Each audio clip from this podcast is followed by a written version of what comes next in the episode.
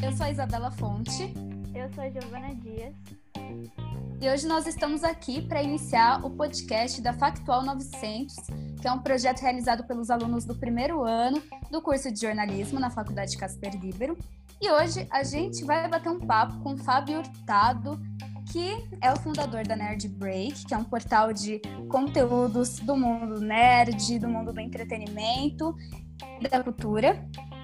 E a gente vai falar um pouco sobre a adaptação do entretenimento é, no formato drive-in, nessa época de pandemia. Então, primeiramente, a gente gostaria de dar as boas-vindas ao Fábio e também agradecer por ter aceitado participar desse bate-papo com a gente. Boa tarde, meninas. Boa tarde, galera que está ouvindo o podcast. Eu que agradeço o convite. É uma honra participar do trabalho de vocês e poder falar um pouco sobre entretenimento, sobre cultura, nesse cenário caótico que a gente está vivendo da pandemia, que eu não vejo a hora disso, disso tudo acabar. E a gente vai falar sobre drive-in, mas eu sou do time tipo sala de cinema aberto, todo mundo sentado bonitinho assistindo do jeito que era antes. Eu não aguento mais isso daqui. A gente super te entende que assim, a ansiedade está grande para poder sair de casa, poder curtir o entretenimento, cinema, show, daquela forma tradicional que a gente sempre estava acostumado. Então, vamos torcer para que tudo isso passe logo. Mas a gente tem bastante reflexão diante desse cenário que a gente está vivendo, né? Verdade. Eu acho que é um cenário super atípico para o mundo como, como um todo. E a gente estava até brincando aqui antes de começar que estamos tipo numa videoconferência onde basicamente ninguém pensava nisso antes de pandemia começar. Era tudo na base ou da mensagem ou no máximo do FaceTime. Pelo menos eu nunca fui, é, nunca tive costume de fazer face, FaceTime, mas agora é o jeito da gente se conectar com as pessoas já que está todo mundo longe, né? Sim, essa é a forma, essa é a solução que a gente tem para conseguir realizar todos os projetos, os trabalhos. E antes da gente começar a bater esse papo assim oficial, é, a gente gostaria também de saber um pouco sobre a Nerd Break, assim, quando ela surgiu, um pouco sobre o seu projeto, que aborda tantas coisas interessantes do mundo do entretenimento. Então, esse ano o Nerd Break completa cinco anos de existência então, a Nerd Break nasceu de um, de um desejo de conciliar prazer com trabalho. Então, eu sempre fui apaixonado por, por entretenimento, por cultura pop, por cinema, séries e afins. E aí, depois da primeira CCXP, que teve aqui em São Paulo, enfim, eu tive a oportunidade de trabalhar como voluntário. E a partir daquele evento, eu falei assim, cara, eu preciso unir é, o prazer com o trabalho. E aí eu comecei a, a, pensar em como fazer isso, e aí nasceu o Nerd Break, primeiramente como um site onde eu reuniria notícias relacionadas a cinema, séries, quadrinhos e entretenimento de modo geral. E aí eu fui dando os próximos passos, seja o Instagram, seja o YouTube e por aí vai. Então ele nasceu justamente desse momento da minha carreira, digamos assim, onde eu quis fazer essa transição de profissão e arriscar é, para uma carreira completamente nova. Só para contextualizar bem rápido, eu sou formado em administração então, hoje eu atuo como comunicador, produtor de conteúdo, que é uma coisa que essencialmente vem do jornalismo, ou espera-se que um jornalista atue desta forma. Tanto que os grandes nomes do meu mercado são jornalistas. Tudo bem que a gente tem também atores, designers e afins, mas essencialmente quem comunica as coisas são os jornalistas. Então, cá estamos. Então, esse meu processo de transição, eu tive que aprender a atuar e pensar e ter uma visão jornalística que eu não tinha na base de formação. Então, foi todo um desafio ao longo desses cinco anos de entender como o mercado atuava, tanto em termos da, da parte comercial, e também entender como a mecânica do trabalho funcionava tipo na parte jornalística, do dia a dia, da cobertura, de como comunicar, quais eram os melhores formatos, o que, que a pessoa é, ia se manter mais engajada, se é, é um vídeo, se é um, um texto, sei lá, é, se é um podcast. Então, tudo isso foi uma questão de adaptação aprendizado até hoje. Eu não vou falar que tipo, aprendi tudo da área, porque acho que até o final da vida a gente aprende coisas novas. Mas... Verdade basicamente o Ned Break nasceu desse anseio e essa, esse é um pedaço da minha jornada até então. Certo, muito legal, demais mesmo o seu projeto. É, ainda mais porque ele está multiplataforma, então a gente consegue consumir vários tipos de conteúdos, tem conteúdos bem diversificados, diários. Então eu já me digo fã. Obrigado, é um prazer. Certo, então acho que a gente pode começar agora com a nossa reflexão quanto a esse momento do drive-in que a gente está vivendo, né? É, uhum. Quando a gente fala em drive-in, é, em cinema, uma história que eu lembro muito é A Hora da Estrela, da Clarice Lispector, que essa obra foi lá de 1977, que é a história da Macabeia, que é uma protagonista que sofre pre preconceito, tanto por ser nordestina, quanto pelo seu porte físico, a sua ingenuidade, mas ela tinha um sonho de ser artista de cinema, né? Tem uma, uma cena bem memorável, assim, porque é, ganhou adaptação para o cinema, que é incrível. Que, inclusive, é, também explicando aqui já do podcast, a gente vai trazer alguns relatos que algumas pessoas toparam participar junto com a gente e contar um pouco as experiências, tanto no drive-in nos dias de hoje quanto no passado, né? Acho que é um filme muito marcante. Uma das cenas é essa, né? Da, quando ela fala que sonha em ser artista de cinema.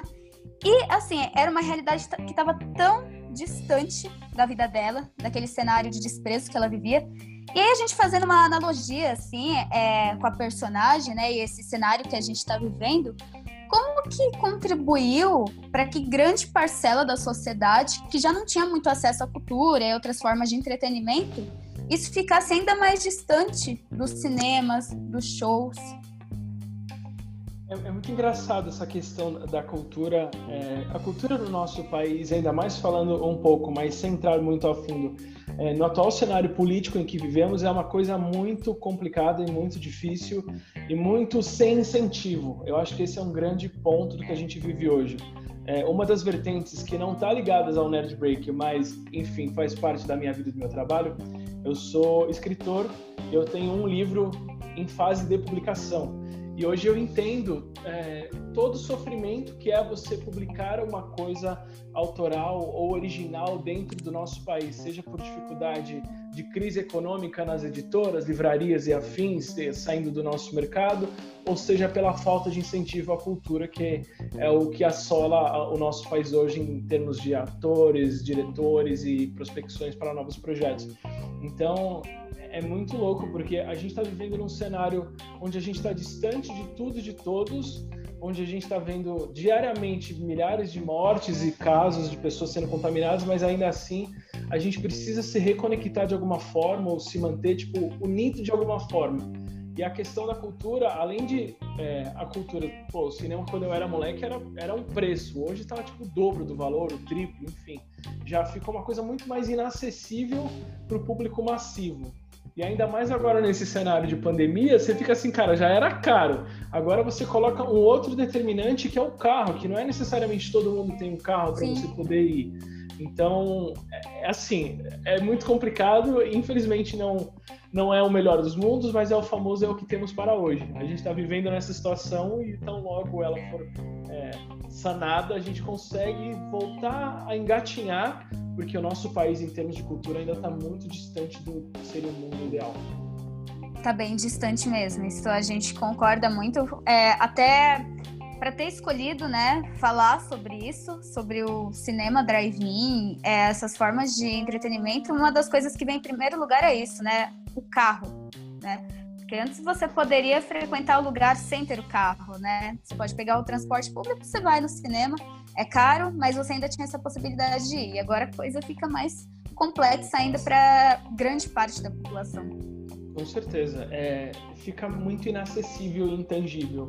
Então eu entendo que o público massivo realmente vai consumir o cinema quando ele for reaberto de uma forma onde cada um vai se sentir seguro ou não para isso, vai ser uma decisão muito pessoal porque o cinema vai reabrir antes da vacina, isso é um fato, como tudo que está sendo feito, isso vai acontecer, e aí vai ficar muito particular de cada um. Os, a, tendência é que alguns drive-ins das grandes redes hoje, que estão quebrando um galho, desapareçam, e aqueles que já foram estabelecidos como um novo negócio se mantenham. É uma tendência que isso vai acontecer também trazendo já filmes que seriam de cartaz, né? E não reproduzindo aqueles que saíram há pouco tempo do cinema.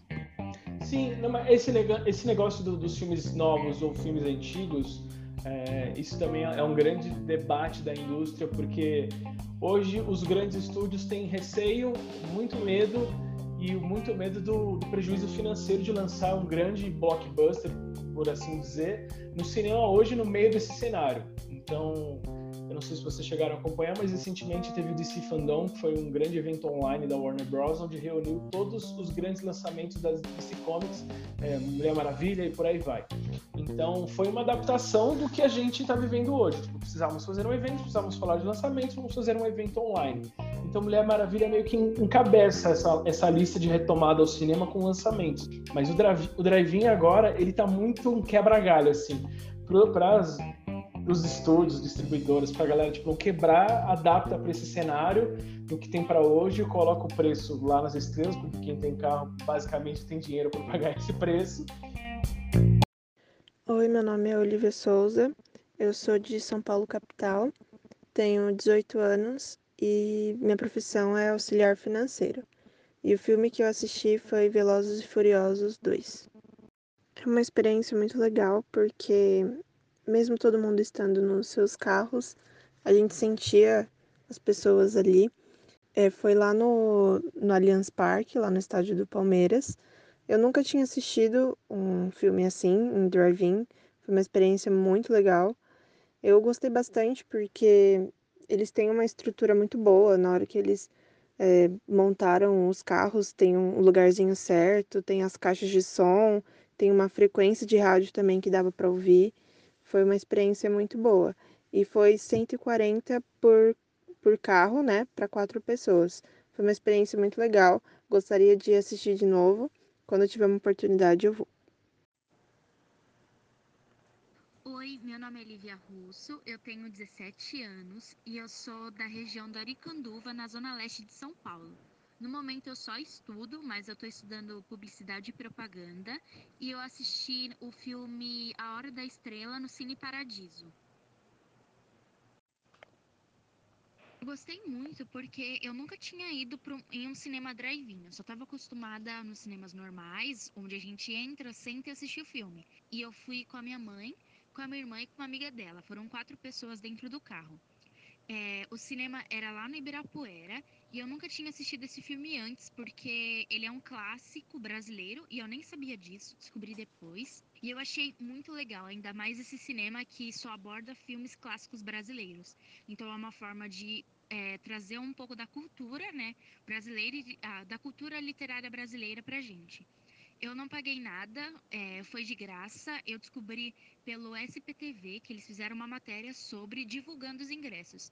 Então aí eu peguei na segunda-feira, que é quando abre, e aí eu fui no sábado assistir esse filme.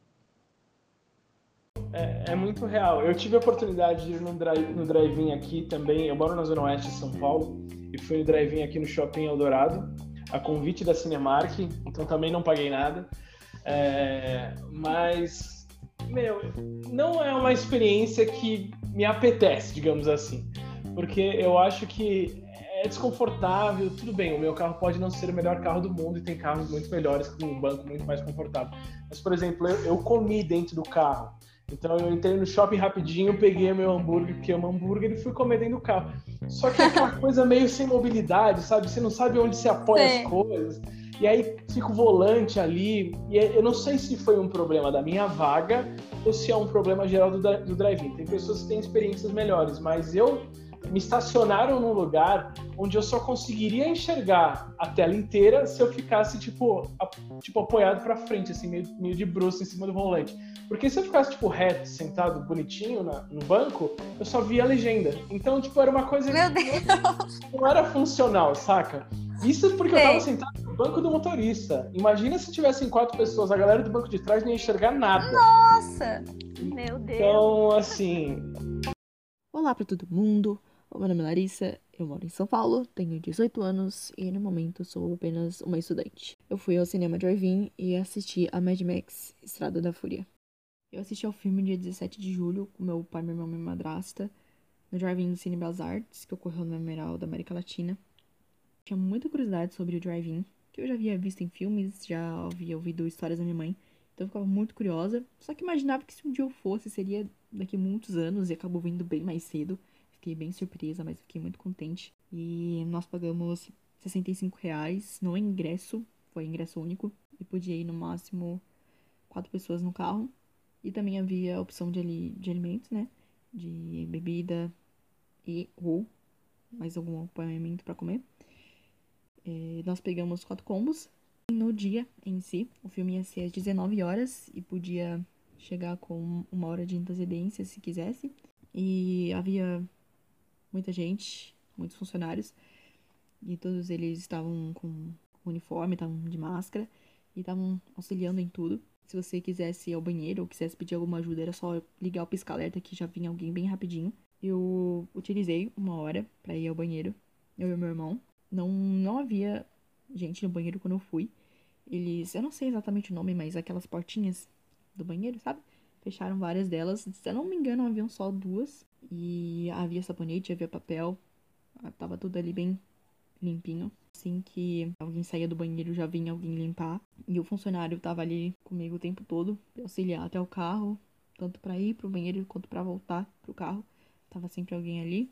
Para assistir ao filme dele foi transmitido na rádio. Se eu não me engano, foi na 107.5. E não, você não ia poder colocar ali na rádio assistir ao filme longe de lá. Eles passaram o som apenas na, na região ali do memorial. A tela foi um pouco complicada porque quando eu bati o olho, eu achei que ia ser muito pequena.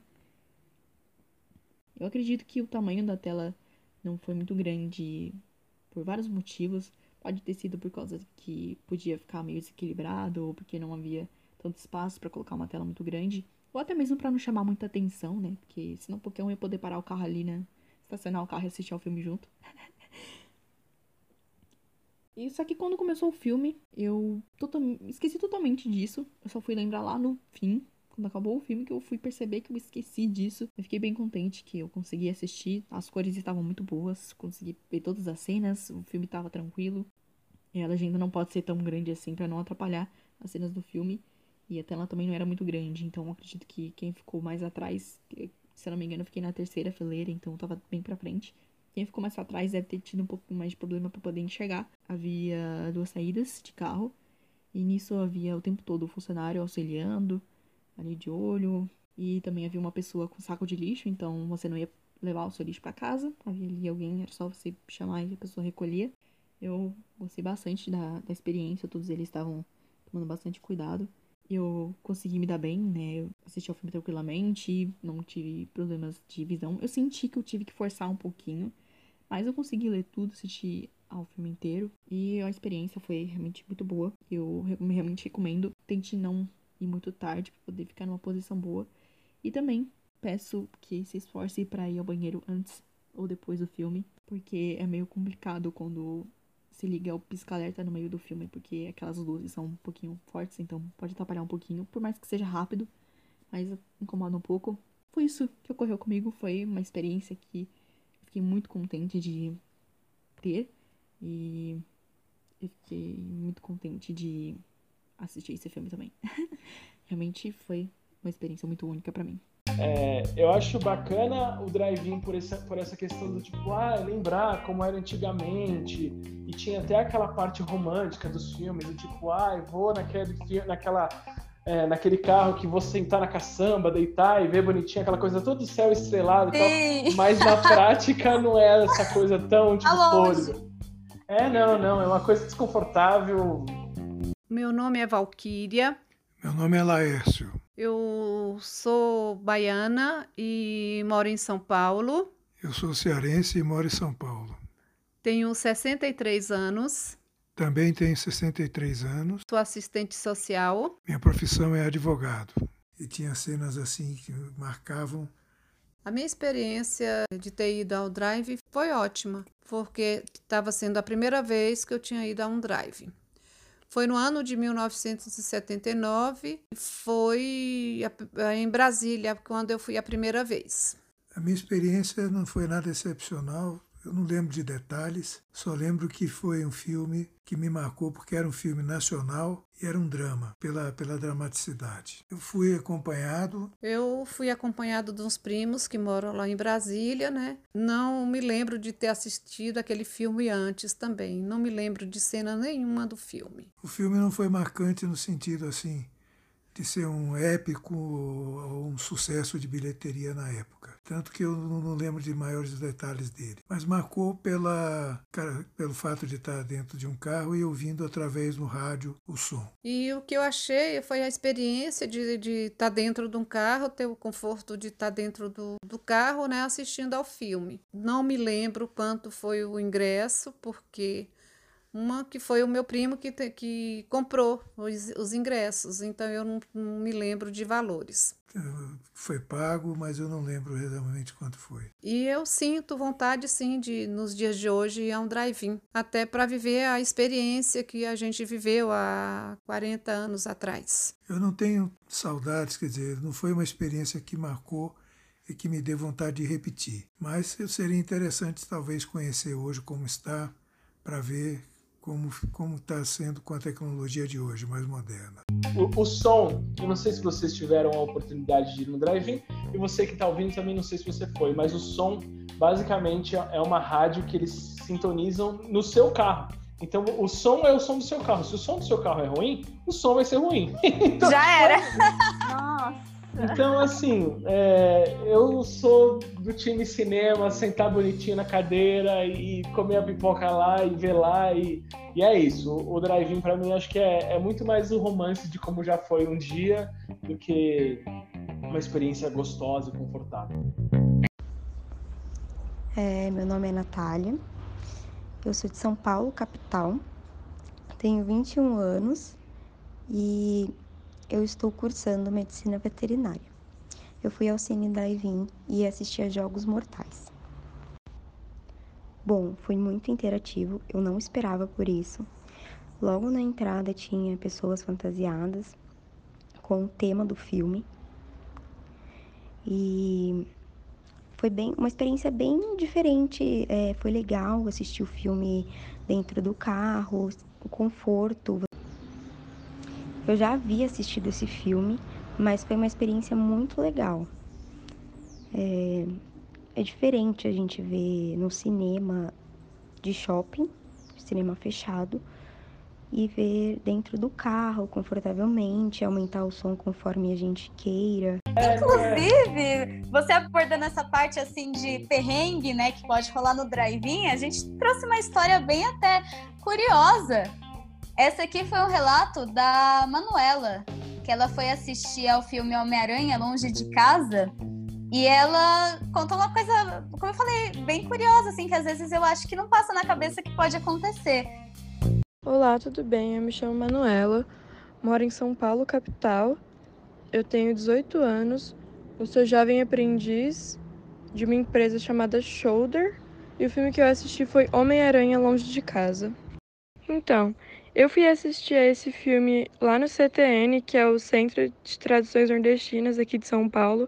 Fica mais ou menos na Barra Funda, para quem conhece. O valor foi 50 reais, um carro de duas pessoas, mais uma taxa de 7,50, taxa de serviço. É, eu gostei bastante mesmo, eu achei muito confortável, sabe? Ainda mais porque eu fui só com com meu namorado, então a gente encostou bem o banco do carro, deu para ver tranquilamente não tive nenhum problema, não tinha nenhum carro na frente, nada. Muito boa a visão desse lugar que eu fui. O áudio era bom. A única coisa que me pegou de surpresa foi no final. Quando acabou o filme, a gente foi ligar o carro e acabou a bateria do carro. Porque a gente deixou o rádio ligado e, e aí acabou a bateria do carro, sendo que o carro não é velho, mas aconteceu isso do mesmo, do mesmo jeito, né? E aí já estavam todo mundo, já tava todo mundo indo embora e a gente sem saber o que fazer. E a gente deu muita sorte, um casal que estava do nosso lado bateu no vidro e falou: Vocês estão precisando de ajuda? Aí a gente sim. Aí o moço veio, é, fez um, um negócio ali no capô do carro, jogou energia lá. Aí ligou o carro e a gente conseguiu ir embora, ainda bem, senão ia ser uma tragédia, ia ter que chamar seguro, essas coisas demoradas. Meu, esse lance da bateria do carro, eu fiquei pensando ali na hora, eu falei, nossa, isso vai dar ruim, cara. A bateria do meu carro vai acabar, como é que eu vou embora daqui depois? E aí você fica meio tenso, né? Porque você pega tipo, um filme de duas horas e fala, nossa senhora, meu carro aguenta duas horas. Aguenta!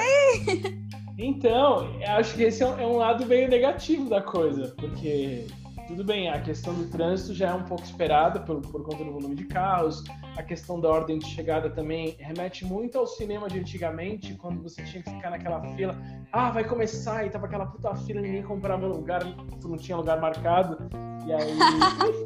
Enfim, mas esse lance da bateria é muito real. Se você for com um carro um pouquinho mais velho, meu povo, melhor passar no mecânico antes, senão vai ficar lá Sim. no estacionamento mesmo faz uma revisão, porque todo mundo quer aproveitar o drive-in tranquilo. É, falando um pouquinho mais sobre isso que a Isa comentou, né, da, da, da, do acesso ao cinema, a redação do Enem do ano passado foi sobre a democratização do acesso ao cinema, né? E assim, uhum. uma prova que a gente imagina que tem o objetivo de ser um pouco mais democrática, né? Levou um tema que a gente não sabia se todas as pessoas que estavam fazendo aquela prova tinham um domínio do conteúdo, né? Se podiam falar sobre aquilo, né? Sobre o cinema. É, talvez algumas daquelas nem sequer tinham ido alguma vez ao cinema. E aí a, a gente vê bastante pro, projetos que levam o cinema a, a, a regiões mais afastadas, para o pessoal que não consegue ir, por exemplo, a um shopping. E é, você acha que agora, na pandemia, que o abismo entre a população e o entretenimento ficou ainda maior? E você comentou também sobre, comentou assim por cima, sobre é, a cultura aqui no país, né? Principalmente porque a gente não tem muito, é, muitos incentivos do governo. Como que você acha que o, que o governo pode auxiliar nisso? A triste verdade é que eu acho que o governo não está preocupado com isso. É, eu, por, por, um lado, sendo bem racional, eu entendo, porque talvez não seja prioridade em termos de tudo que a gente está vivendo hoje, mas eu concordo com a sua fala de que, de fato, já, já, já existia uma grande distância assim, entre o público massivo, digamos, sei lá, o C e D, E, é, da, da cultura. Tudo bem, a gente tem sempre coisas de graça, SESCs e afins, mas também nós temos muitas, sei lá, peças de teatro muito caras, é, ingressos de cinema muito caros, ou Sim. em lugares não populares. Não são todos os lugares onde tem o cinema, também acho que isso é um ponto importante. Tem aquele pequeno cineminha de bairro ainda versus aquela grande potência que são enfim, as grandes redes.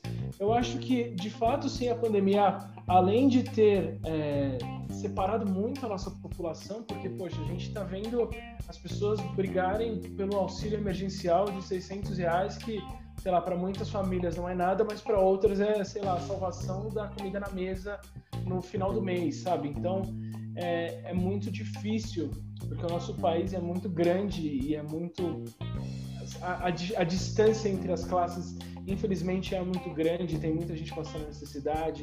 E tem muita gente que, de fato, é, não coloca nem o cinema como a prioridade, tipo, na lista de 10 prioridades, sabe?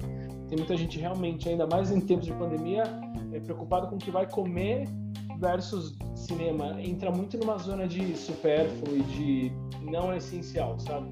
Então, sim, eu acho que a pandemia separou ainda mais a cultura do público massivo e acho que nesse momento, nesse segundo, o máximo que o governo quer fazer é tentar garantir a retomada é, de todos os setores da nossa economia para estimular de fato a economia para o país tentar progredir um pouco e não ficar nessa, nesse retrocesso gigante que a pandemia causou. Mas no cenário normal atual, o governo não está tão preocupado assim com, ah, vamos trazer a cultura para todos os lugares, as pessoas. Acho que não entrou na pauta de prioridades desse, desse governo. Uhum. E falando ainda sobre esse assunto, a gente vai mostrar agora o relato da Simone. Oi, tudo bem? Meu nome é Simone Judice Pires. Eu tenho 52 anos, eu sou formada em letras, Sou bacharel em letras, licenciada, com pós-graduação em literatura, muitos e muitos cursos em autores brasileiros e portugueses, tais como Fernando Pessoa, Guimarães Rosa. Eu sou professora, eu trabalho já há 32 anos no magistério. Comecei bastante jovem, especializei e me preparei para trabalhar com ensino médio na cadeira em literatura. E a gente tem aí essa utopia, né? Porque nem, nem sempre nessa minha profissão os sonhos são 100% realizados.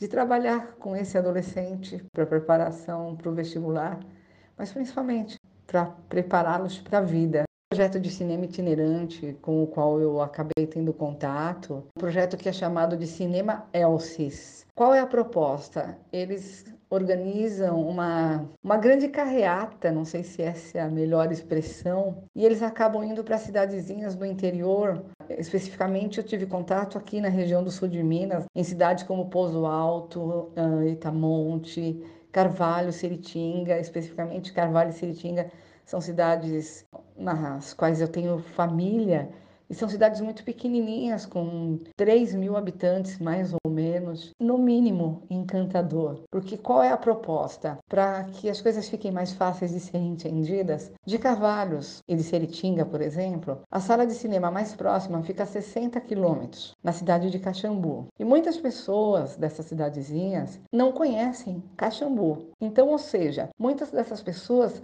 só têm noção do que seria uma projeção em um filme através da televisão. Então essa proposta itinerante, ela acontece da seguinte maneira: vai um caminhão e esse caminhão acaba montando um super telão na praça da cidade ou no campo de futebol, ele monta arquibancadas, por exemplo, na praça. E acontecem em média cinco sessões com filmes que têm assim lançamentos recentes, pelo menos de seis, sete meses. E é um projeto gratuito que acaba sendo feito em parceria com o estado, com as prefeituras, né, com o município. Até porque se tratando de uma cidade pequena, o evento acaba sendo um evento do qual todos acabam participando. Eu tive uma experiência muito interessante em se tratando de, de drive-in, eu devia ter por volta dos meus 16, 17 anos e eu recebi minha avó aqui em São Paulo, minha família é do sul de Minas.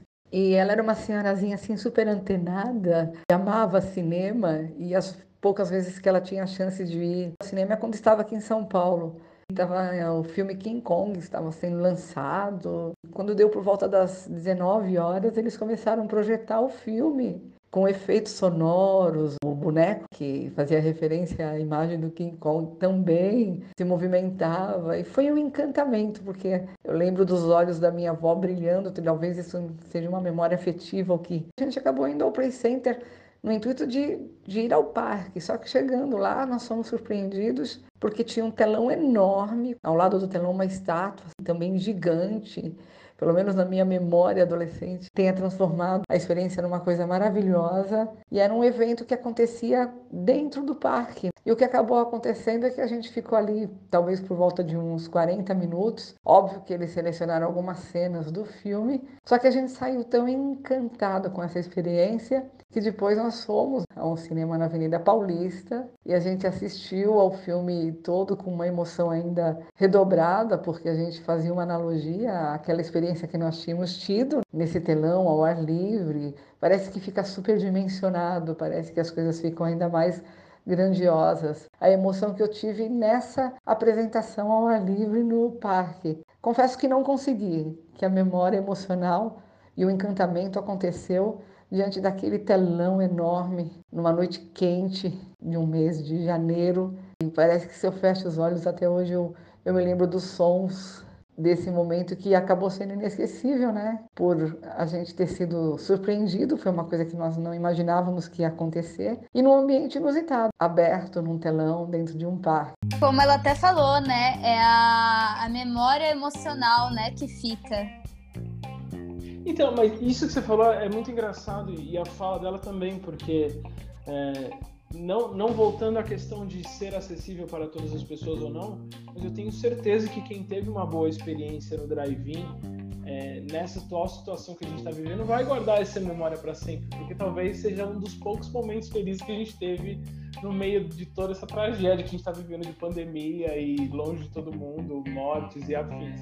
Então, por um lado é bacana. É, espero que mais pessoas é, tenham tido experiências interessantes e bacanas para tipo, virar e falar assim: olha, além de ter sobrevivido ao corona, eu fui no drive-in naquela época, XYZ, foi super legal, não sei o que, não sei o que lá. Meu nome é Priscila, é, eu sou de Mogi das Cruzes, tenho 18 anos, eu sou estudante de biomedicina e eu assisti o filme Casa Comigo. Eu fui no drive-in dia 12 de julho, no Dia dos Namorados. Eu fui com três amigas minhas, a Isabela, a Gisele e a Yasmin. Foi no Bunkyo, é um clube daqui de Mogi. E o filme eu já tinha assistido, mas eu nunca tinha ido num drive-in na minha vida. Eu achei, tipo, muito, muito legal. Ainda mais a experiência, sabe? Eu me senti nos anos 50, no filme do Grease, que eu gosto muito também. E o valor, olha, sinceramente, eu achei caro, porque foi 80 reais. Mas minhas amigas juntaram dinheiro e a gente conseguiu pagar, porque é por carro, mas mesmo sendo caro, se tivesse mais uma vez, eu iria de novo. A cultura ela tem um lugar muito importante nas nossas vidas, né? Seja o cinema ou seja o público de telenovelas, que é uma coisa muito típica do brasileiro de ver a novela, ou também veio muito forte tipo as séries junto com o streaming e tudo mais. Então a cultura ela tá tipo presente em todos os momentos da nossa vida, o dia todo alguém viu alguma coisa ou na TV, ou no, no, no, streaming, ou quem pode também cinema, drive-ins e afins. Ou teatro também, eu gosto muito de teatro. É maravilhoso mesmo. Uhum. É, agora a gente tem que pensar um, um, pouquinho também nos artistas, né? Alguns artistas querem muito fazer shows em drive-in, estão é, loucos para voltar a fazer, fazer show presencial. Mas a gente sabe, como a gente já falou aqui várias vezes, que não é muito acessível, né? Principalmente é, o cinema já não é muito barato, não está muito em locais muito acessíveis. E agora o drive-in você precisa ter o carro para assistir. Só que, por exemplo, o Pablo Vittar, ele deu uma entrevista e ele fala que ele nunca vai realizar um show nesse formato do drive-in porque o público dele não tem a condição, por exemplo, de ter um carro. E aí, o que, que, que você acha disso? Como que os artistas podem, podem se posicionar perante isso? Então, na verdade, os artistas, é, eles sofrem, sofreram muito é, com essa pandemia, mas assim, os artistas, entre aspas, né, os artistas, sei lá, atores de teatro, que é aquela galera que rala e ganha pouco, mas essa galera da música, sei lá, Pablo pra cima, pô, essa galera, tudo bem, eles não estão fazendo show, não estão lucrando como eles lucravam antes, mas eles conseguem segurar os pontos até o mundo voltar ao normal.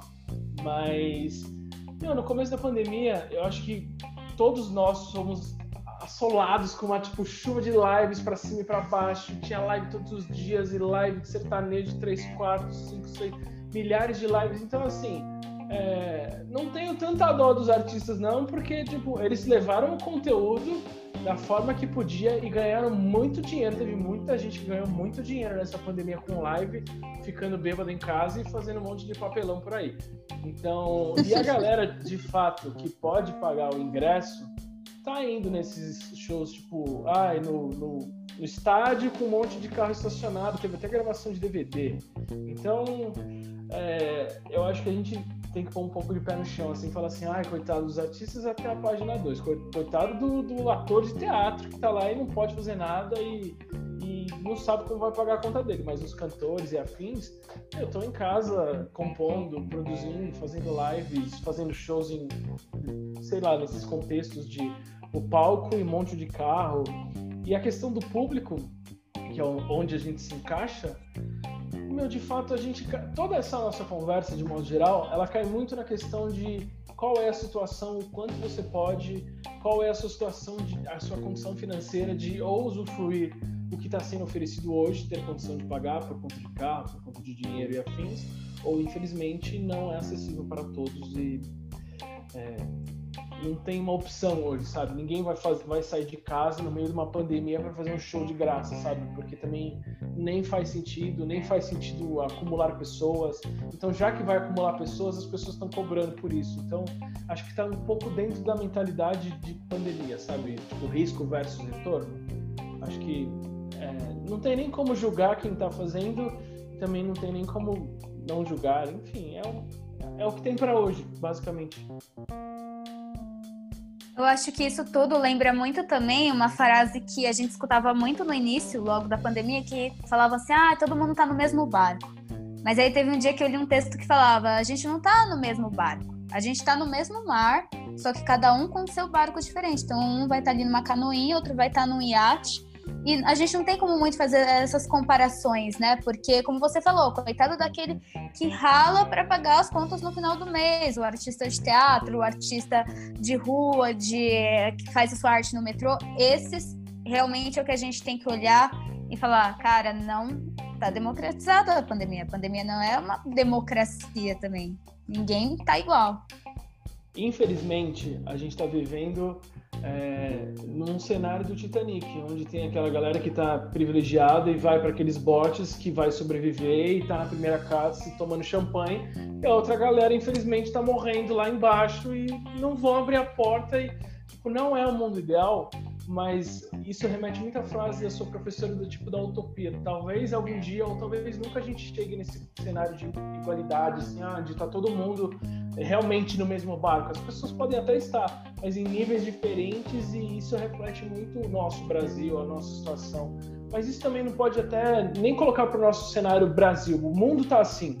É, tá todo mundo sobrevivendo como pode, fazendo o que pode, usufruindo da forma que pode, é, e sobreviver é uma, é uma palavra que reflete muito a esse momento que a gente está vivendo. A gente tem que sobreviver a tudo isso, seja financeiramente falando, seja em termos de saúde, seja em termos de saúde mental, é, porque tá todo mundo sofrendo com isso. Então, a gente só pode começar a pensar em alguma coisa de, ah, vamos fazer o mundo um lugar melhor, mais igual, mais justo, nesse no cenário pós, porque hoje tá muito salve-se quem puder e o barco realmente está afundando. Mas se você for olhar para a gente, a gente está num lugar muito de privilégio, que a gente está fazendo uma conversa via internet que enfim, ainda que todo mundo fale, não, está disponível para todo mundo. Tipo, a gente está com uma tecnologia aqui, computador celular, smartphone e afins. A gente está falando, tipo, de um trabalho de faculdade particular. Então, assim, tem vários lugares de privilégio aqui que não é a nossa realidade. Graças a Deus, mas a gente tem que ter essa consciência de falar assim, somos privilegiados, temos que agradecer todos os dias por isso e a gente está sobrevivendo como pode e que Deus proteja tipo quem quem está em outra situação, porque talvez a gente não consiga ajudar a todos. Exatamente. É privilégio nessas horas ele fica ainda mais evidente. explícito, evidente, exatamente. Meu nome é Giovana, eu sou de São Paulo, tenho 14 anos e eu fui assistir o show do Vitão. Minha experiência foi muito boa, gostei bastante do espaço e da criatividade deles. E eu já tinha ido no show dele é, inclusive, foi o último show que eu fui antes da pandemia. E eu achei bem legal. É óbvio que tem uma diferença muito grande, né? De estar tá lá com as pessoas do lado, né? Pulando, dançando. E dentro dos carros. Mas eu achei bem legal e também é um ótimo entretenimento para as pessoas nessa pandemia.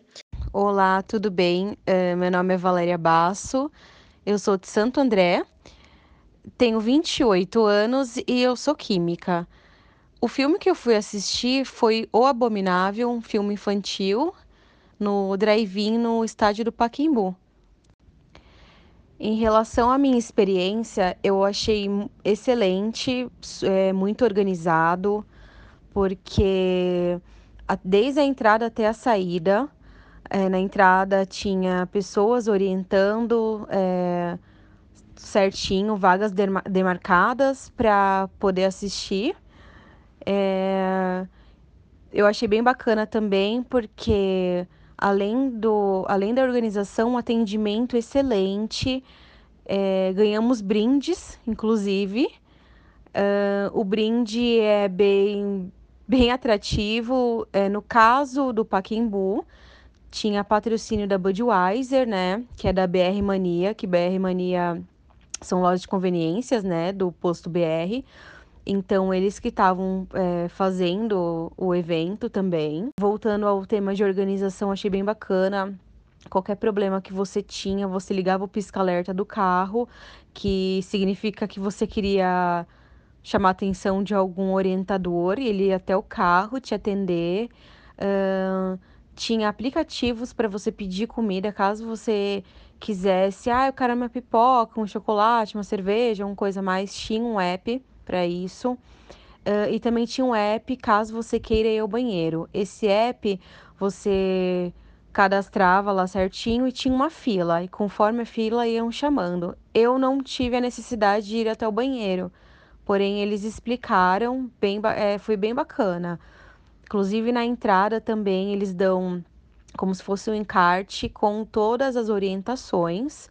E eu achei, o que eu achei mais legal também é que lá no cinema você tem o conforto do seu carro, você pode ficar deitado no seu carro do jeito que quiser. E para você ouvir é, o, o filme, você tem que sintonizar a rádio. É, eu achei super, super legal isso, muito bacana. E também eles tinham bastante cuidado em questão da situação que estamos vivendo, que tínhamos que usar máscara. É, tinham dois jeitos, na verdade. Se você tivesse com o seu vidro fechado, totalmente fechado, você podia ficar sem a máscara. Caso contrário, vidro aberto, você tinha que permanecer com a máscara. E eu nunca, eu nunca havia assistido é, filme dessa forma. E eu achei bem. Eu queria ter ido mesmo pela experiência, eu adorei, achei bem bacana. E em questão do valor, no caso, não pagamos, porque o meu marido ele foi sorteado na empresa dele e ele ganhou esse par de ingresso. E ele teve o direito de escolher entre três filmes, escolhemos esse e a data também. Uh, a data que eu fui, eu não lembro exatamente, porém foi agora no início de agosto. Uh, um dia tava bem ensolarado. Eu achei um, só a única coisa que eu achei ruim foi algumas cenas do filme que quando ficava escuro o sol batia contra, então isso atrapalhou um pouco. Mas também eh, não foi nada que é, eu pudesse reclamar, assim, uma reclamação grave. Já que a gente falou bastante é, mais das questões da desigualdade, que ficou ainda mais agravada, agora vamos um pouco o pessoal que vai consumir, né? O que, que você acha que é, motiva que essas pessoas elas vão até o drive-in assistir filmes que já passaram antes, que elas já assistiram até no cinema mesmo, é uma necessidade mais de sair de casa, de ter uma experiência assim nova e ao mesmo tempo retrô, né? Foi aquilo do passado que a gente está tão acostumado em ver em filmes, né? E aí a gente ter depois, como até você falou anteriormente, de no futuro falar, olha, na pandemia, aquele momento eu tive a oportunidade de ir a um drive-in, de assistir tal filme, de guardar assim essas memórias. Eu acho que tem muito dessa questão, sim, de, do, do retrô. Eu acho que o retrô é um novo cu hoje em dia, assim, né? Tipo, que a galera olha e fala, nossa, tipo, é o retrô. Daí você fala, putz, mas é tão legal. E aí talvez naquela época as pessoas não valorizassem. Mas eu acho que tem uma questão muito de trocar o cenário, de dar uma respirada, de sair um pouco de casa, de, de sei lá, é, ver gente na rua, sentir que a vida ainda existe. E eu vou dar um exemplo. Por exemplo, quando eu vou ao mercado, eu ligo o rádio e eu ouço algum programa ao vivo. Isso para mim me dá muito uma sensação de que o mundo ainda tá acontecendo, sabe? Às vezes, tudo bem, a gente tá tão viciado em streamings e afins e conteúdo tipo, pronto, on demand, que você dá o play e ele começa. Às vezes eu gosto de dar tipo uma zapiada na televisão e ver um programa ao vivo e falar, cara, nossa, tem alguém no estúdio fazendo alguma coisa, tá fazendo uma reportagem, tipo, o mundo não tá resumido só aquilo que tá pronto e ao muro da minha casa e eu, minha família então eu acho que é realmente um respiro. Eu acho que é uma forma de não surtar mais do que as pessoas já estão surtadas em casa. Tudo bem que talvez no, no momento que a gente está gravando esse podcast já tem muita gente que já está lotando praias por aí, já achou que está tudo bem e não façam isso. Mas, enfim, eu acho que tem uma questão do distrair mesmo, uma parte também de viver uma experiência nova, mesmo que seja antiga, tipo nova, e de criar memórias também. Eu tenho certeza que quando terminar a pandemia, é, muita gente vai ter muita história para contar de, olha, foi para mim assim, assado. É, eu tenho amigas que começaram a namorar no meio da pandemia. Então, assim, qual Sim, o cenário cresceu muito, você, né? Qual o cenário onde você começa a namorar alguém que você não pode sair para ver a pessoa, sabe? Então, o drive-in se tornou uma alternativa para essas pessoas, sabe? Então, também tem, tem um público que foi criado para esse contexto. Eu acho que isso lembra até bastante quando a gente fala assim, né, de adaptação, né? A gente tem que se adaptar a tudo. É como você falou, relacionamentos, formas de entretenimento. Isso do ao vivo, até, é, eu também tenho muito costume de escutar a rádio, assim.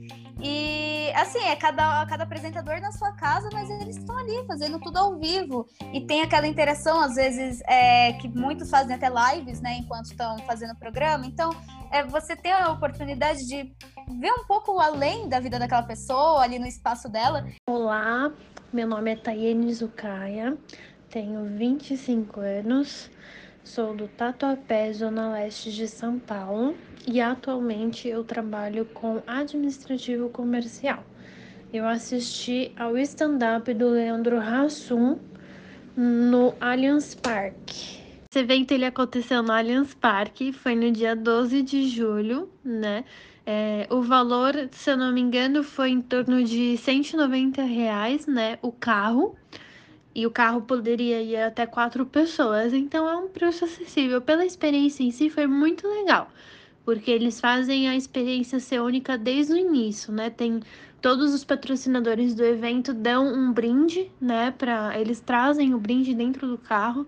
Então tinha a Seara que deu que deu alimentos, teve outros patrocinadores que, que vieram distribuir brindes para gente, máscara, álcool em gel, tudo para para incentivar né, a prevenção do coronavírus, no caso. O DJ do evento, antes de começar o espetáculo, eles mandam um WhatsApp para você e aí você pode, através do WhatsApp, solicitar uma música que você gosta para o DJ do evento. Então, você manda um WhatsApp e, e ele toca a música que você quer. Além disso, é, pra, é tudo muito bem organizado, né? Começando aí, é por ordem de chegada, né? Você, você, eles levam você até sua vaga, certinho. Se você quiser pedir um alimento, algum alimento, caso você não leve, tem um aplicativo que você solicita. E o iFood é um dos patrocinadores do evento. Então, quem levava comida até o seu carro era uma pessoa com a mochilinha do iFood. E caso você quisesse no banheiro, você mandava uma mensagem também com o número da vaga e da fila que você estava e a pessoa te orientava até o banheiro mais próximo e podia ir só uma pessoa por vez. Então foi um evento bem organizado. A gente nunca tinha assistido um evento assim antes. É, nem um stand-up do Leandro Hassum, muito menos um drive-in. Então foi uma experiência bem bacana pra gente. Eu iria de novo com certeza, é, sem dúvida nenhuma.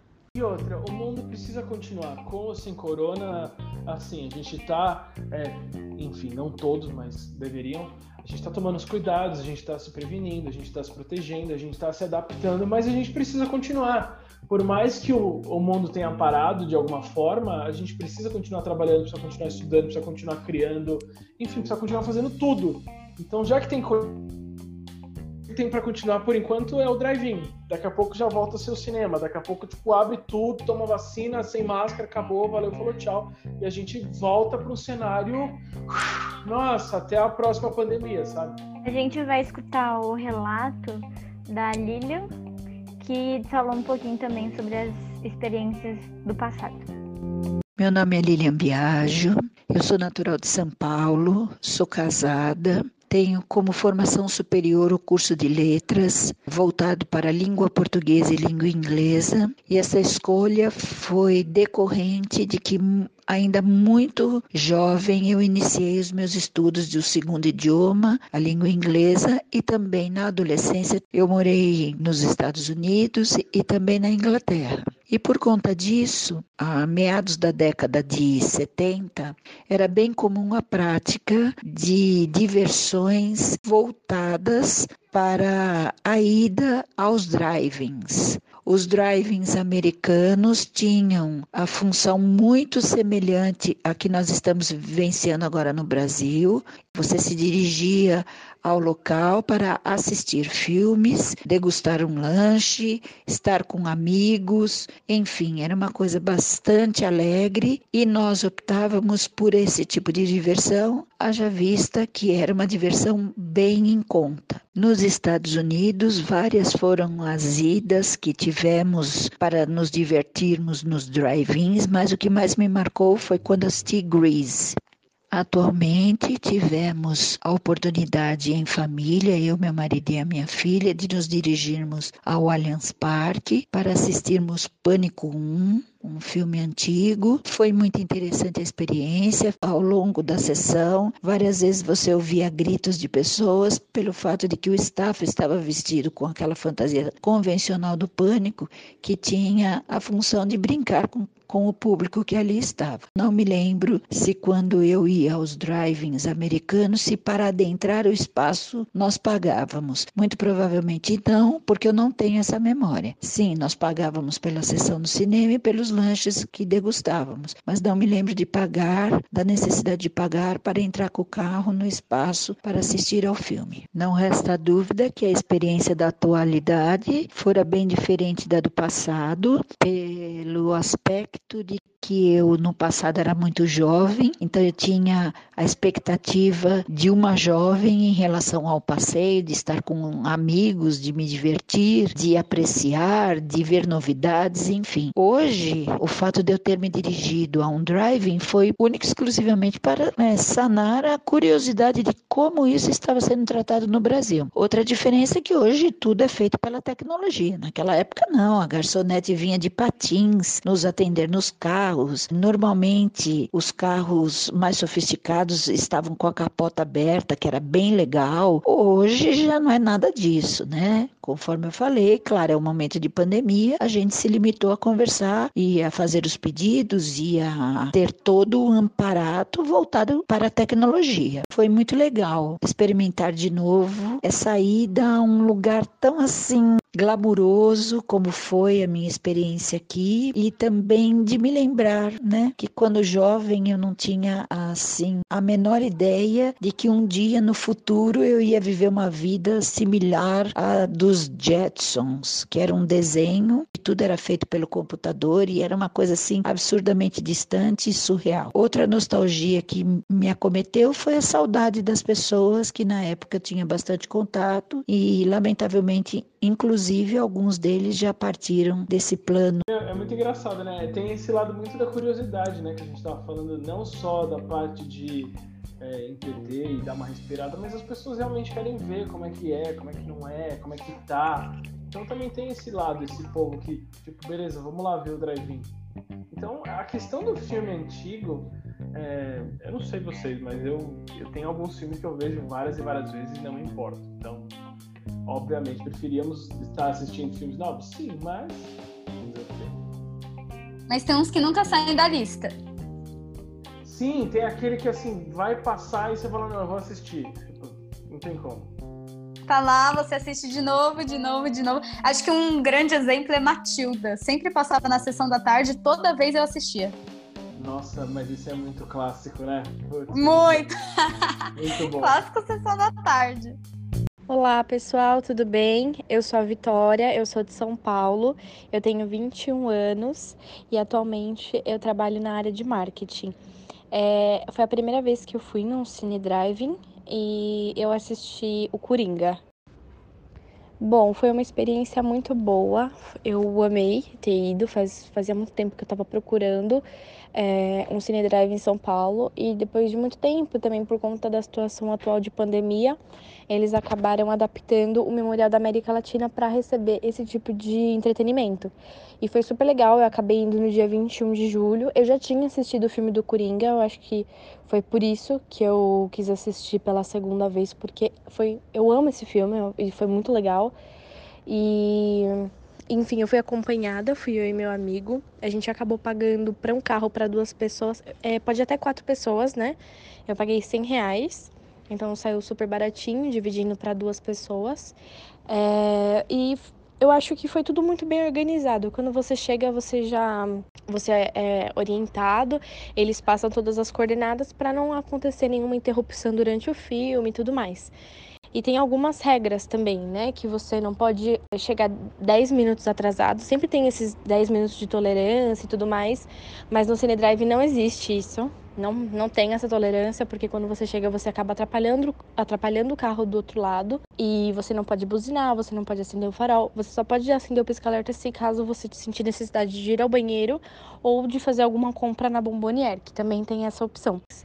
É, eu procuro diversos, hoje em dia aparecem diversas propagandas para mim por conta dos algoritmos de tanto eu ter pesquisado o Cine Drive. Inclusive eu encontrei um que é da Pets em parceria com a Nanicas e é um valor bem alto, mas você acaba recebendo diversos mimos durante o filme e é um lugar bem agradável assim. Então acho que vale super a pena. E dentro do valor tem os lanches da Pets, todas as sobremesas da Nanicas, enfim, é bem legal também. Então acho que vale a pena para você ter um entretenimento agora na, na quarentena, né? É, muitas pessoas me perguntaram, ah, mas dá realmente para ouvir, dá realmente para assistir o filme? E eu falo que dá super. Eu, eu não sei se para quatro pessoas dentro do carro daria para as pessoas de trás assistirem o filme, mas para mim foi uma experiência muito legal e eu espero voltar mais vezes também. Então, a gente viu que é, no portal da Nerd Break teve uma matéria falando sobre o festival, né? Que vai iniciar agora, dia 3 de setembro, então tá aqui, ó, pertinho. E os valores são até bem acessíveis, né? Variam de 10 a 20 reais. E tem as salas também, sala tradicional, a sala VIP. É, e assim, são filmes clássicos, né? Que vão passar, é, tem né, várias denominações que colocaram, tanto aqueles é, mais clássicos, o terror, aqueles enfim, todo mundo já, já ouviu falar, mas é, até teve os stories seus falando sobre né, a ida, as restrições que estão tomando, tudo, mas voltar ao cinema dessa forma, assim, né? Que agora a gente não tá mais falando de drive-in, a gente tá já dentro de uma sala mesmo, ainda sem ter a vacina, sem ainda em meio à pandemia e correndo, querendo ou não, bastante risco. É, o que você acha, assim, sobre isso? Sobre as pessoas irem para assistir mesmo filmes que, como a gente até comentou várias vezes, são filmes que a, a gente já assistiu várias vezes e que nunca saem da nossa lista. Não tem problema assistir de novo. Então, eu acho que é uma forma do, dos, das redes de cinema estimularem o retorno, mostrar que é seguro, mostrar que dá para ir. É, eu não sei se, se quem, quem não teve oportunidade de ver, tá lá no meu nerd.break no Instagram. Eu fiz uma visita guiada técnica é, no cinema de São Paulo para falar sobre protocolos de segurança e para mostrar porque hoje em dia, infelizmente, nós vivemos numa era de muita inflamação e pouca informação. Então as pessoas já tipo entram naquela, nossa, eles querem matar todo mundo, vão abrir o cinema, a gente vai morrer, tudo pelo dinheiro, meu Deus, e não sei o que, mundo capitalista e tal, tal, tal. Só que as pessoas realmente não param para tipo, e aí? Ou também tem é, portais grandes que fazem um desserviço em fomentar mais ódio e mais inflamação e não coloca tipo, a coisa como ela é. Eu acho que essa decisão é muito é, do livre-arbítrio e ela é muito pessoal de cada uma e vai muito tipo de cada um. Eu, é o que eu falei no, no meu Instagram e eu repito aqui. Eu não estimulo e não desestimulo ninguém a ir ou a não ir. É, porque também quem sou eu para falar para você, tipo, ah, isso é bom, isso é ruim é, principalmente num cenário de pandemia, eu acho que seria muita responsabilidade para segurar assim lá embaixo e falar assim, não, vai no cinema que vai, vai, dar certo, daí se você vai lá e pega e morre e a culpa é minha. E da mesma, da mesma forma também, não estou aqui para falar, tipo, não, não vá. Eu vi os protocolos, eu entendi o que foi feito, eu acho que tem um lado lógico do que está sendo feito. Ninguém é irracional do tipo, vamos abrir a qualquer custo. Tem também, sim, uma aprovação de prefeitura, de governo, de órgãos de saúde, tem toda uma questão envolvida que não só a vontade de voltar ou esse lado corporativista e, e ganancioso do ah, vamos ganhar dinheiro a qualquer custo. Então, eu acho que as pessoas têm que dar um passo para trás e acalmar esse tipo de pensamento, que não é por aí que a banda toca. A questão dos filmes antigos, eles são um começo. Eles não vão ficar assim, tipo, ad eterno. De fato, ainda nós temos alguns filmes é, no calendário de lançamento deste ano, como Mulher Maravilha, é, Viúva Negra, 007 e por aí vai. Ah, não são muitos se comparado com o que a gente tinha previsto para esse ano, mas a gente ainda tem lançamentos e talvez com um novo formato, né? Talvez ah, antigamente a gente, o filme ficava em cartaz se fosse muito blockbuster, tipo um, dois meses, vai, um filme muito grande. Agora a expectativa, como não temos lançamentos, é que o filme, sei lá, lance agora e fique em cartaz até, sei lá, janeiro do ano que vem. Então, eu acho que é um processo gradativo, como tudo que tem sendo feito aqui em São Paulo, pelo menos, onde quem acompanha as coletivas do governador diariamente ele vai e fala: não, estamos assim, estamos assado, é, tá na, no vermelho, no azul, no amarelo, no verde, sei lá o quê. E a gente vai acompanhando essa evolução desde contaminação até mortes para ver o que, que, faz sentido e o que, que já pode é, ser retomado ou não. E uma vez eu entendo que eles autorizem o cinema a reabrir, já fizeram toda essa avaliação prévia contemplando, sei lá, possíveis novos casos e afins até, tipo, ninguém é maluco, ninguém vai ficar tipo, ai, vamos jogar com a pandemia só porque a gente precisa ganhar dinheiro. Sim, a gente nós tivemos empresários com essa mentalidade no começo, mas eu entendo que o governo a gente gostando dele ou não, pelo menos o governo de São Paulo, não falando Brasil, ele está muito focado em retomar de uma forma segura e que garanta que a população é, não seja, não seja, sei lá, afetada dessa forma. Então eu acho que é um processo meio natural de, de tudo que a gente está vivendo e os, os, cinema, os filmes antigos eles são um começo com preço super acessível para realmente desmistificar essa nossa, vou pisar no cinema e vou morrer. E aí depois a vida começa a voltar devagarzinho, com os filmes que todo mundo está esperando, e depois com a vacina e fim das máscaras e vida normal. Sim, voltar aquilo tudo que a gente estava acostumado, né? Inclusive, até nos stories mesmo que você gravou, tava tudo é, bem assim, restrito, tudo bem organizado, né? E a gente espera que então, 3 de setembro, quando começarem a, a ir para esse festival, tudo corra bem e as pessoas consigam viver essa experiência, eu, né? Eu acho que um dos grandes problemas do nosso país são as nossas pessoas. É a falta de educação, é a falta de respeito. A gente vê as praias lotadas e, saca, e as pessoas como se nada tivesse acontecendo. Então, assim, quem optar por ir ao cinema, usa máscara, não come dentro do cinema, tipo, só come se realmente tiver autorizado, enfim, também vai ter essa parte do protocolo, ainda não está confirmado se vão liberar pipoca ou não. Então, eu acho que é muito. Não, não, a gente não pode cravar aqui nesse programa, a gente está no dia 1 de setembro, certo? A gente não pode cravar aqui agora, tipo, vai ser assim, porque tudo com a pandemia muda diariamente e a gente fica acompanhando dia após dia para ver o que faz sentido e o que não faz mais sentido. Mas é, o que eu posso dizer para quem optar para ir no dia 3 de setembro, quando enfim tudo retomar, meu, respeita as regras do dia, faz tudo que tem que ser feito, usa máscara, usa álcool em gel, faz o troço todo, o protocolo completo e não saia da regra, porque para nossa sociedade continuar progredindo precisa de mim, de você, de você, de todo mundo que está ouvindo, de todo mundo que vai frequentar todos os lugares. Então eu acho que isso é importante dizer também, porque via de regra tem gente que coloca tipo, a culpa na rede de cinema e acaba não vendo que tipo, o povo é o culpado do troço todo também. Sim. Acho que tem que colocar os dois lados da moeda para ser justo. Exatamente, como você falou, esse final de semana no Rio de Janeiro a coisa pegou fogo, assim, muita gente. Até é, aqui assim, em São Paulo também, acabou. né? As praias aqui de São Paulo estavam nossa, as que, as que estão abertas estavam muito cheias, muito cheias. Praias, bares, é, Nossa, academias. Sim. Então, é assim, eu não quero entrar naquela discussão de tipo, ah, mas a academia está aberta, o cinema pode abrir. Mas eu acho que as pessoas têm que realmente refletir o que está sendo feito, o que está rolando hoje, antes de sair criticando qualquer outra reabertura. Uhum. Bom, meu nome é Paula, eu sou de São Paulo mesmo, nascida em São Paulo, criada em São Paulo.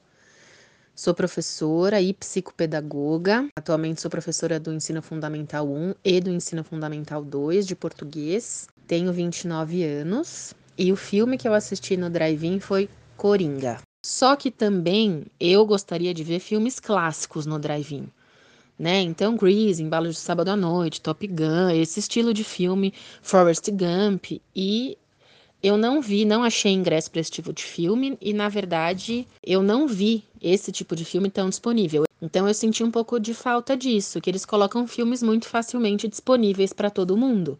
Se eles colocassem clássicos que é difícil achar, difícil baixar, é, aí eu acho que a experiência seria muito melhor e com certeza eu teria ido muito mais vezes. Eu fui no drive-in no dia 20 de junho. Eu fui aqui no CTN, no Centro de Tradições Nordestinas. Fui com meu namorado. Nós pagamos 70 reais o ingresso para os dois, né? Você paga 70 reais é, de ingresso por carro, pelo menos eu paguei isso para ver o filme. Eu achei que foi uma experiência muito legal, apesar de que não é nada demais. Então eu fui com uma expectativa e aí chegando lá é muito gostoso, mas não é nada demais, inclusive porque a tela fica de fato muito longe. Você consegue ver, mas fica muito longe e você só consegue ouvir o filme porque você sintoniza numa rádio no carro que passa exatamente o que tá passando no filme, não tem atraso, não tem delay, não tem nada. Então, no fim foi uma experiência boa, sim. Iria de novo, super iria, mas não me animei ainda para gastar esse dinheiro para ir de novo.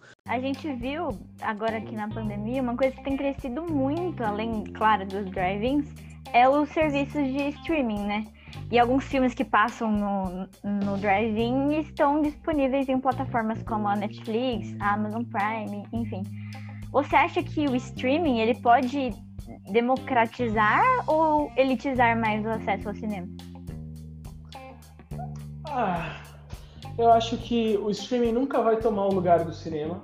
Isso esquece, isso não vai acontecer, talvez nunca porque o cinema é toda uma experiência, o cinema é todo assim, a sala, a tela gigante, o som. Por mais que você tenha uma televisão incrível na sua casa, um sofá maravilhoso e um home theater perfeito, nunca vai ser uma experiência de cinema. Eu acho que o streaming, ele ele acabou com os nossos coitados das locadoras e afins, inclusive, tipo, saudades locadoras, tipo, Mas o cinema sempre vai ser o cinema da mesma forma como, sei lá, o cinema nunca matou o teatro, o streaming nunca vai matar o cinema. E a questão do, de valores e preços, talvez o, o streaming seja uma opção no caso da Amazon Prime, não fazendo jabá, mas já fazendo, como o preço é super acessível, muito mais acessível do que um próprio ingresso de cinema, uhum. se a uhum. pessoa tiver uma, um smart, uma Smart TV, internet na casa dela, E afins, ela pode tipo, assinar uma Amazon Prime e viver uma experiência bem bacana, com um catálogo interessante, por um preço muito mais acessível do que o do cinema em si. Porque na real, o cinema as pessoas fazem a conta de quanto custa o ingresso, mas você tem o ingresso, a gasolina, o estacionamento, a pipoca, a comida, uhum, a comida uhum. toda, ou sim. sei lá, o transporte público, se você for, então a conta é muito maior do que só sim, o ingresso sim. do cinema. Uhum. Então, eu acho que o streaming é uma alternativa, mas ele não não substitui o cinema em si. Então o cinema é insubstituível para você? Ah, é, é porque a experiência é diferente. É né? igual eu falar para você assim, ah, eu vou comprar o DVD de um show versus eu ir num show. Ah, sim, então, claro. Eu vou, eu vou, usar um exemplo bem clássico, que estava super em alta agora na pandemia. O lançaram o show da Sandy Junior no Globoplay e foi lindo, mas tipo, só quem foi lá tipo, chorou e viu e sentiu tudo aquilo realmente como foi, sabe? A uhum. energia é diferente. Eu posso sim. te contar como é uma coisa, mas você viver essa coisa é completamente diferente. Nossa, sim, com certeza. Uhum. Sim, isso é bem verdade. Quanto achou é, você assistir, eu acho incrível que os festivais, por exemplo, Lollapalooza, Rock in Rio, são transmitidos ao vivo, mas é totalmente diferente você ter essa oportunidade de uhum. de perto ali, no calor da galera, da emoção, que é uma coisa que a gente não sabe qual vai ser o, o próximo show dessa ah, forma. Mas, mas você tá exemplo, tá perto ali do palco. Eu não sei o quanto vocês consomem ou são fãs de Comic Con, mas é, ver uma, uma, Comic Con online não chega aos pés do que é estar numa Comic Con. É, é uma coisa que é acessível, tipo, rompe todas as barreiras, você traz todo mundo que não pode pagar ou viajar é, para dentro do evento, mas efetivamente não é 1% do que é o evento. Então você tá ali, você sentir aquela energia, é, as pessoas, as emoções. Poxa, é, você vê alguém chorar junto com você no cinema por um filme que te emocionou é muito mais icônico do que você chorar sozinho no sofá da sua casa, tipo, não tem nem. Ah, eu chorei. Não tinha ninguém chorando. é verdade. Então, é verdade. É, é, é uma questão de, de, é, é uma questão de experiência. É, você pode consumir aquele mesmo produto de outras formas, mas a experiência nunca vai ser igual. Olá, meu nome é Tayla, sou de Emelina Matarazzo, Zona Leste, tenho 24 anos. Atualmente eu sou estagiária de Direito no Banco Santander. Assisti A Minha Mãe é uma Peça.